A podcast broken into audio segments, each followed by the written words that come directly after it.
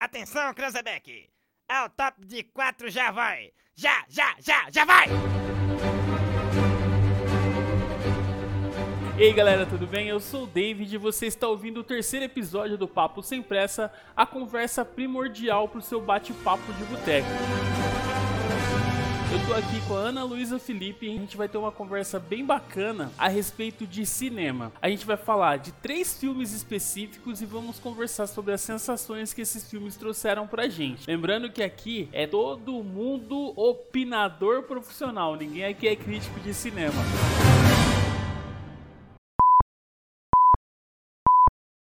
Primeira parte: Homem-Formiga e a Vespa. Quanto mania. Adulto chato, lembre-se, é filme de boneco. Tudo bem, Isa? Tudo bem e com você? Tudo jóia. Então vamos E aí, começar. pessoal? Foi mal, eu te cortei, eu te cortei, desculpa. Você me cortou. Você me cortou. Isso é um absurdo. Vamos e aí, começar. gente, tudo bem? Vai, eu vou, vou- ó. Agora eu vou ficar quieto. Um, dois, três, valendo. E aí, gente, tudo bem? Qual foi sua impressão sobre o filme? Vou começar assim. Ah, eu não sei, eu não tava com muita expectativa porque eu não sou uma Marvelette. Na verdade, eu estou me tornando uma Marvelette agora. Ou talvez eu nunca me torne uma Marvelette. Porque tem muita coisa pra assistir eu não sei se eu vou dar conta. Por aquilo que eu vi do Homem-Formiga nos outros Vingadores, é, eu achei um filme do tamanho do Homem-Formiga. Ele era pequeno quando ele tinha que ser pequeno e ele era grande quando ele tinha que ser grande. Eu, eu acho que tá bem dentro do que todo mundo deveria esperar. Aliás, eu estava conversando com uma pessoa hoje e o que eu tenho observado é assim: as pessoas estão levando o filme de herói muito a sério. Tá todo mundo muito bravo, tá todo mundo muito assim, porque o Homem-Formiga não atingiu as expectativas, porque não aconteceu o que tinha que acontecer. Às vezes a gente precisa lembrar que a gente vai no cinema para se divertir. Ao menos essa é a minha visão. Eu vou pelo rolê, sabe? Acho que todo rolê é importante. Você sair, pegar sua pipoca ou não, sentar no seu lugar, sentir o ambiente, gritar com os jovens, é, xingar os jovens também, porque é importante fazer isso. É, é extremamente relevante que nós, como pessoas adultas, lembremos que é nosso dever e nossa obrigação oprimir o jovem dentro do cinema. Porque o jovem dentro do cinema é algo totalmente inaceitável. O comportamento do É jovem uma no cinema. falida. Mas eu, eu, vou, eu vou fazer um eu vou fazer um adendo, né? Você comentou dessa questão das expectativas das pessoas e tudo mais. Eu acho que existem outros filmes da Marvel, aqueles que eu assisti pelo menos que não foram tantos assim, trazem muitas críticas sociais e muitas críticas históricas e antropológicas. Vide Pantera Negra 2, que comentaremos daqui a pouco. Talvez uma das ações para as expectativas não estarem tão altas é que o Homem-Formiga não traz tanto isso. Ele é basicamente uma história de amor de um pai para uma filha. O Homem-Formiga, ele está se esforçando para salvar a filha dele, então não carreguem isso como spoiler.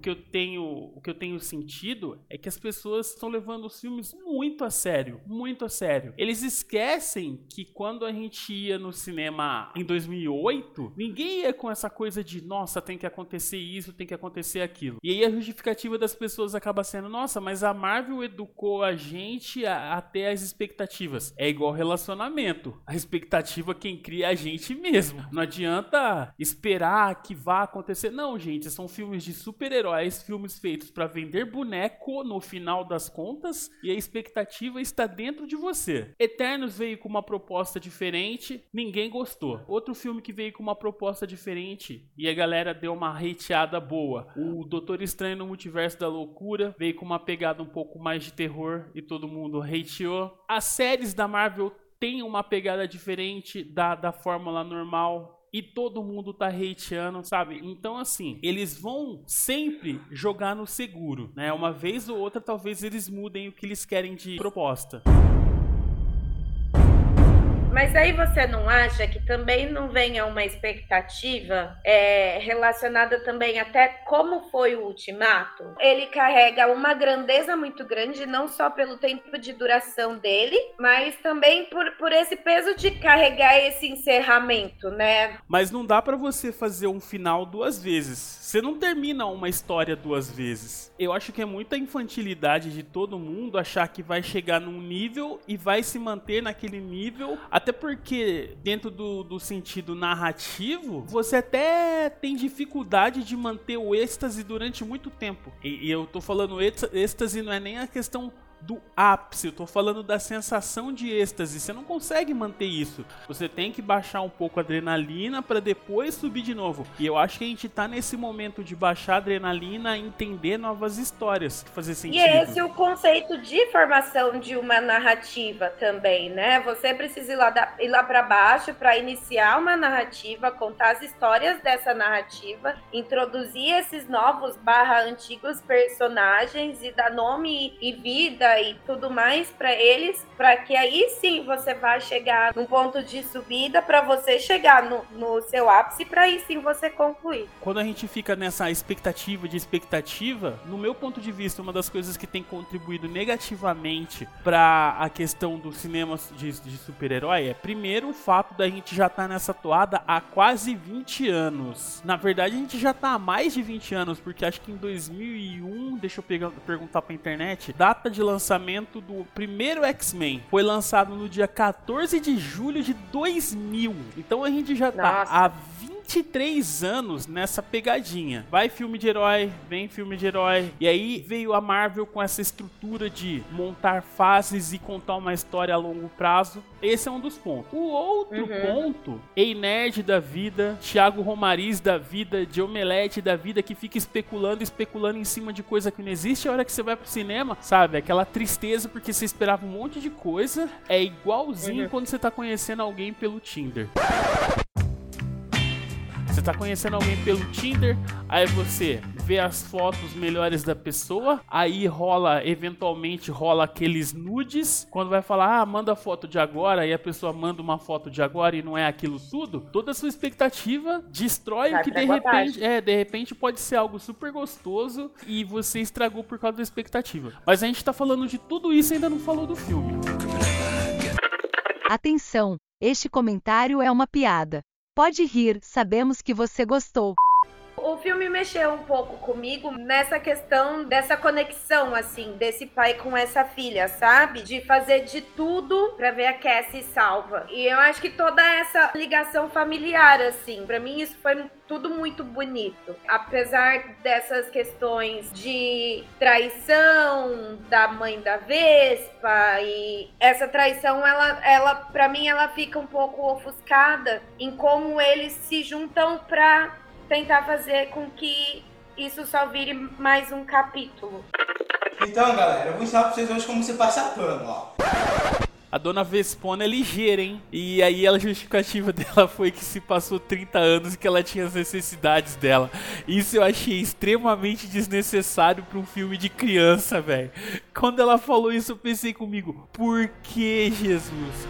Por que? é, tá bom. O que eu senti um pouco de falta talvez seja uma mensagem subliminar do filme, que é o quê? O pai dela foi blipado e ela não. Eles não conseguiram viver essa história por conta desses cinco anos que ele ficou distante dela, né? Então, talvez esteja viajando, mas é uma das camadas que eu vejo do filme. Eles queriam mostrar que o Scott fazia questão de cuidar da filha, exatamente porque ele não teve tempo de cuidar da filha, não viu a filha crescer e a gente não sentiu que esse vínculo existia. Muita gente que tem, que tem assistido o filme, que tem criticado, eu tenho falado disso, mas eu consigo, eu, no, na minha forma de analisar, eu vejo essa camada. A gente não sentiu tanto porque, de fato, é a luta do filme. Fazer com que esse vínculo se restabeleça para que faça sentido daqui para frente. Para mim ficou muito claro que uma coisa que ele tenta construir com a Cassie é esse vínculo, porque ele fala: Eu já perdi muito tempo da minha vida sem você. É, existe uma coisa que é a ligação e existe uma coisa que é o vínculo familiar. Eu falo quando eu vejo essa ligação familiar deles estarem todos unidos para tentarem sair juntos e salvos dessa. E aí, quando você fala de vínculo, aí vem essa questão do quanto tempo que ele perdeu para recuperar esse vínculo. Eu não vou ficar falando dessas outras coisinhas, tipo, ah, o, o sidekick lá, que é o Modok, eu achei muito engraçado. O final foi excelente, o final dele. Eu achei assim, ó, a coisa mais ridícula do mundo, mas foi maravilhoso. Foi um bom encerramento para ele. Eu achei incrível ele, ele morrendo daquele jeito super novela mexicana. Eu gostei dos personagens de apoio, principalmente aquele que não tinha buracos e ganha vários buracos. Pode crer. Eu achei a parte mais cômica. Também era uma piada pronta. Abre parêntese. Eu fui assistir o filme junto com a Ana. No momento em que ele leva um monte de tiro, a Ana matou a piada antes dela acontecer. Eu sou muito foda. Fecha parêntese. É Kang o, ca- o nome do cara? Kengo, Eu tô com uma puta de uma raiva dele. eu estou apaixonado por ele, de verdade. Nas duas versões que a gente viu até agora, que é a dele no Loki e a dele aqui, eu estou apaixonado pelas duas. Eu achei incrível. Eu acho que talvez eu tenha que ter medo de você, porque você sempre se apaixona pelos vilões. Vou começar a observar isso com um pouco mais de cuidado. Então, é- isso é algo que eu queria comentar com você, porque assim, ainda não me apareceu nenhum motivo justificável pra eu dar razão pra ele. Por enquanto eu gostei da atuação. o cara é muito foda. Ele atua bem pra caralho. Não tem semelhança entre eles mesmos, só semelhança Não, eles são muito né? diferentes. Eles são muito diferentes. A forma com que ele conduz cada um, parece que cada um é realmente uma pessoa diferente. Eu acho que talvez ele seja o personagem de maior relevância nesse filme. Mais até que o Homem-Formiga.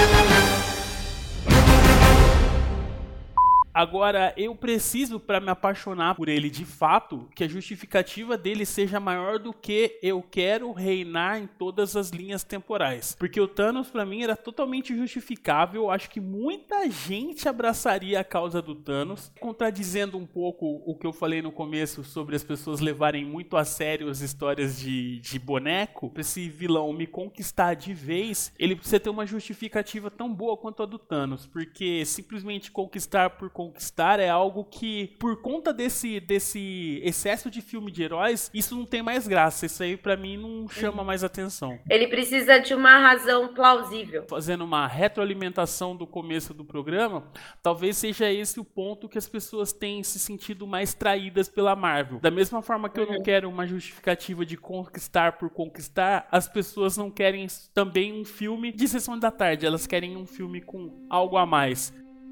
Se liga! Segunda parte. Wakanda Forever. Se assistir sem chorar, vai achar que é repetição. Então agora a gente vai conversar sobre o filme, que é uma repetição do primeiro, agravada pela morte do ator. A parte boa do filme, se a gente for ver mesmo, é o começo, né? Eu acho que é o final. Não é nem o final. A parte boa são as cenas pós-crédito. Nas cenas pós-créditos aparece o filho do T'Challa. Eu acho que jogou fora a Shuri. Toda a construção da Shuri com relação a essa dualidade dela entre o respeito à ancestralidade e o respeito à tecnologia e à ciência. Até porque tem uma curiosidade. O filme originalmente não seria esse enredo. Ele seria um filme sobre a paternidade em si. E aí por conta do que dos acontecimentos eles tiveram que fazer essa adequação que pra mim acabou tornando o filme um repeteco do primeiro. Porque se você for analisar as questões que acontecem no filme, as São situações muito parecidas. são muito parecidas. A população tem que lidar com a morte do rei, assim como no primeiro. O herdeiro, ele tem que lidar com a responsabilidade de assumir o trono. Assim como no primeiro. Tem duas questões que estão amarradas. No primeiro, o T'Challa tem que escolher entre apoiar o Killmonger no sentido de favorecer as pessoas pretas ao redor do mundo ou de manter a segurança de Wakanda. No caso da Shuri, exatamente a mesma questão. Só que daí com o namor, né? Então, pra mim, o filme foi exatamente o mesmo filme. O agravante foi a morte do Chadwick.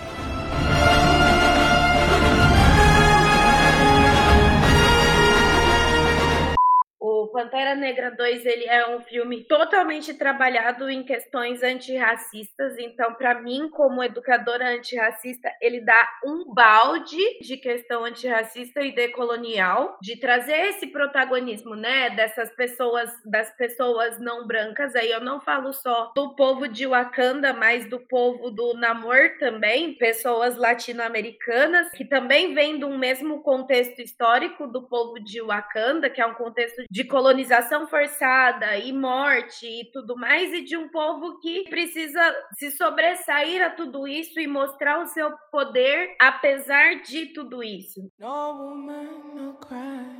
Assim, para mim é muito louco ver que como eles, como povo unidos, que eles conseguem derrubar o mundo inteiro, sabe? Então, tipo, pra mim isso ficou muito forte e é muito foda nesses dois nesse filme, pra mim. No eu já falei, eu não sou uma pessoa que, que tem muito repertório para falar, mas o Pantera Negra mexeu muito comigo, assim. Os dois, ele me toca em questões muito próximas a mim, então talvez seja por isso. Nessa ligação do Pantera Negra lá no primeiro filme com o pai dele, dessa questão do, do filho crescer sem o pai, de como você precisa de uma aldeia para criar uma criança e para educar uma criança. Então, eu acho que o filme ele mexe mexe muito comigo nesses aspectos ancestrais, assim, de referências que crianças pretas hoje vão ter. Mas aí, partindo pro lado super-herói do negócio, a Shuri é muito foda, muito foda, muito, muito, muito foda. Eu acho que principalmente por ela ligar esse lado da tecnologia com toda essa questão da luta, isso faz ela mais foda ainda. Eu concordo com você em achar que ela precisava ser mantida como Pantera Negra por mais mais tempo, mesmo pensando em toda essa dualidade que ela precisa passar. Eu acho que a Shuri não tá muito certa se ela navega ou pelo bem ou pelo mal. Acho que tem essa questão nela de que ela ela precisa lutar pelo povo dela, mas ao mesmo tempo vem uma raiva muito grande de, de saber que as pessoas que ela mais amava morreram lutando pelo povo dela. Essa questão da Shuri, assim, ela tá muito forte nesse aspecto. Ela não, não tá identificando muito bem para qual lado ela vai. Uh,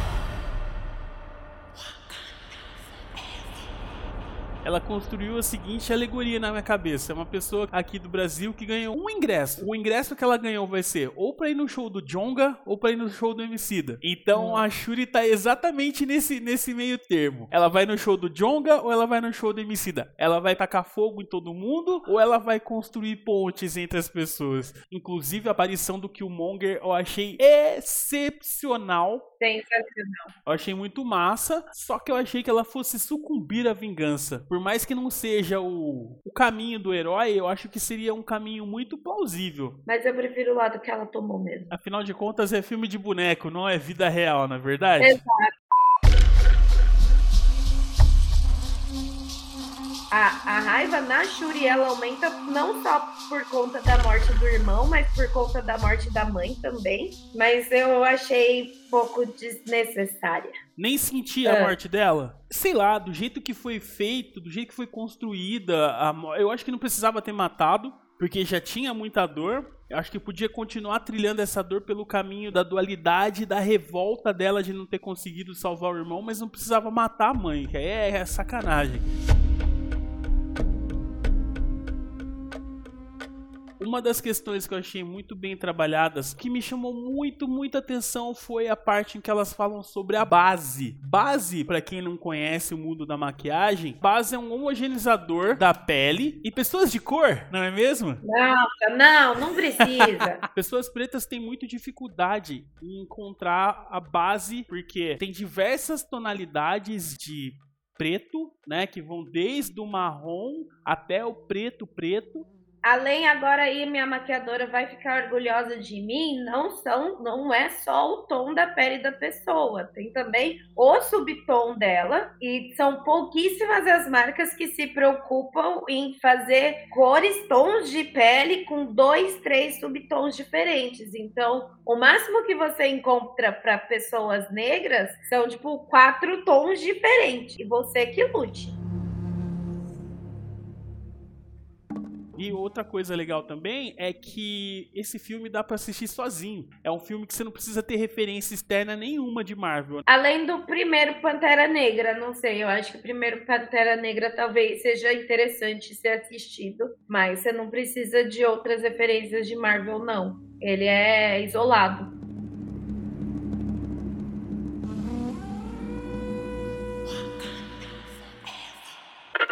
Terceira parte, Whitney Houston, terminando o episódio com sopa de climão e frango. O filme que eu não tava esperando nada e saí de lá Com tudo.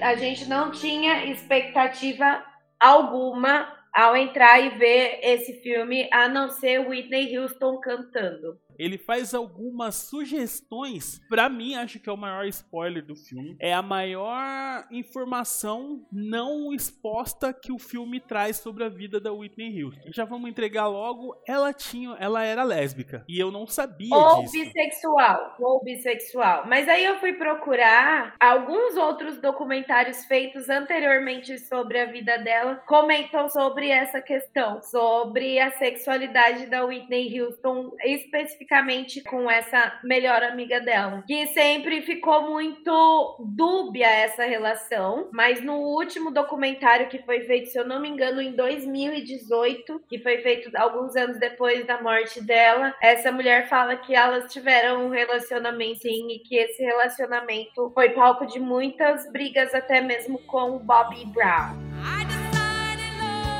E isso é uma das coisas que me chamou muita atenção. Primeiramente, porque, embora todos nós digamos, nós somos totalmente livres de preconceito, nós não somos porcaria nenhuma. Então eu fiquei meio impactado assim. Eu falei, nossa, cara, da forma que eles foram apresentando a namorada dela, eu falei, não vou olhar com preconceito. São duas amigas. Só que conforme vai passando o tempo, quando você percebe que não é sua amizade, você fala, puta que pariu, velho, não acredito. E isso é muito importante pra compreender de que forma e as, a, a carreira dela vai se desenvolvendo e por que ela tinha tantas questões relacionadas com drogas lícitas e ilícitas, né?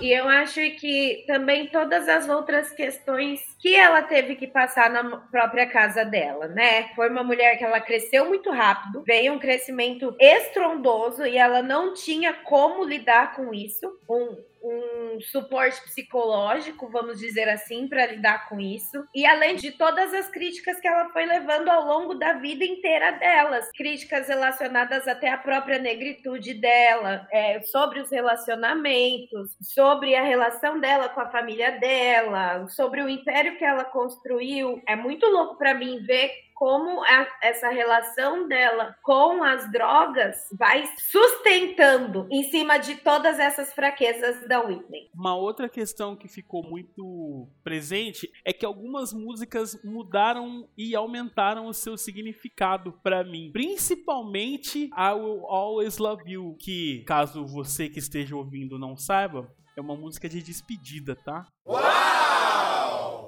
Voltando ao que importa de fato, a colagem dessa música, se não me falha a memória, é o momento em que ela bota um fim no relacionamento com a moça, né? E tá bem no meio de quando ela tá gravando o Guarda-Costas, né? Era uma música que não ia entrar no Guarda-Costas. E isso é muito interessante quando você começa a observar. Talvez seja esse o roteiro de todos os filmes de cantor, né? Que eles coloquem as músicas contando a história do filme de forma resumida, né? Por exemplo, uma música que eu achei que entraria nesse filme é I Learned from the Best, que é uma das músicas mais maravilhosas que ela tem. Não entrou. Agora, uma coisa que me deixou chateado, que eles mostram é só a última apresentação. Acho que talvez o maior plot twist que tem no filme é referente a como ela conseguia droga, né? Você lembra? Eu lembro, mas eu acho que mostrar a morte dela não seria necessário, porque todo mundo já sabe como ela morreu. Então, eu acho que não era necessário mostrar. Ia ser muito apelativo apelativo mostrar essa morte dela numa banheira, apesar de mostrar ela numa banheira refletindo sobre a vida dela. É, eu acho que ele dá, ele dá um final lírico, coloca ela refletindo sobre coisas boas que aconteceram com ela, apesar da gente saber que a morte dela foi carregada de eu não aguento esse peso todo que vocês colocam em cima de mim.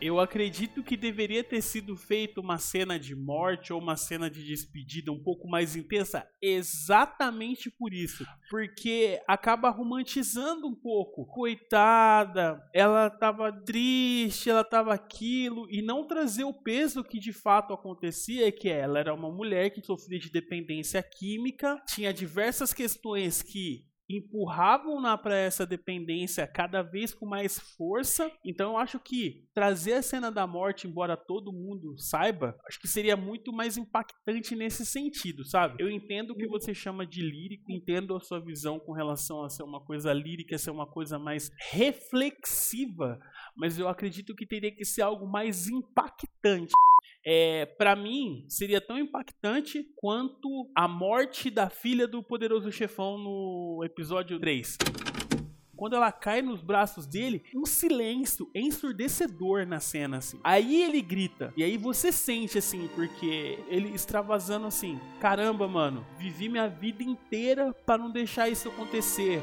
Matei um monte de gente, fiz um monte de coisa, e agora isso acontece? Pô, que droga. Ah! Então, no meu ponto de vista, talvez se tivessem colocado a cena dela, seria assim: tava tão na cara que isso ia acontecer e pouca gente se prontificou a ajudar de forma positiva, né? E aí nós vamos terminar nessa puta vibe bosta. Pra te incentivar a tomar mais uma cerveja e para que essa cerveja limpe todo esse lado bosta que a gente acabou de falar, entendeu? Ou para que você não tome mais cerveja e comece a tomar suco de limão com açúcar, gelo, que é muito mais saudável. Tem algumas pessoas que vão falar que se colocar uma vodka ou uma cachaça vira uma caipirinha, isso é melhor ainda. Tchau, gente! Cuidado, vacinal! House.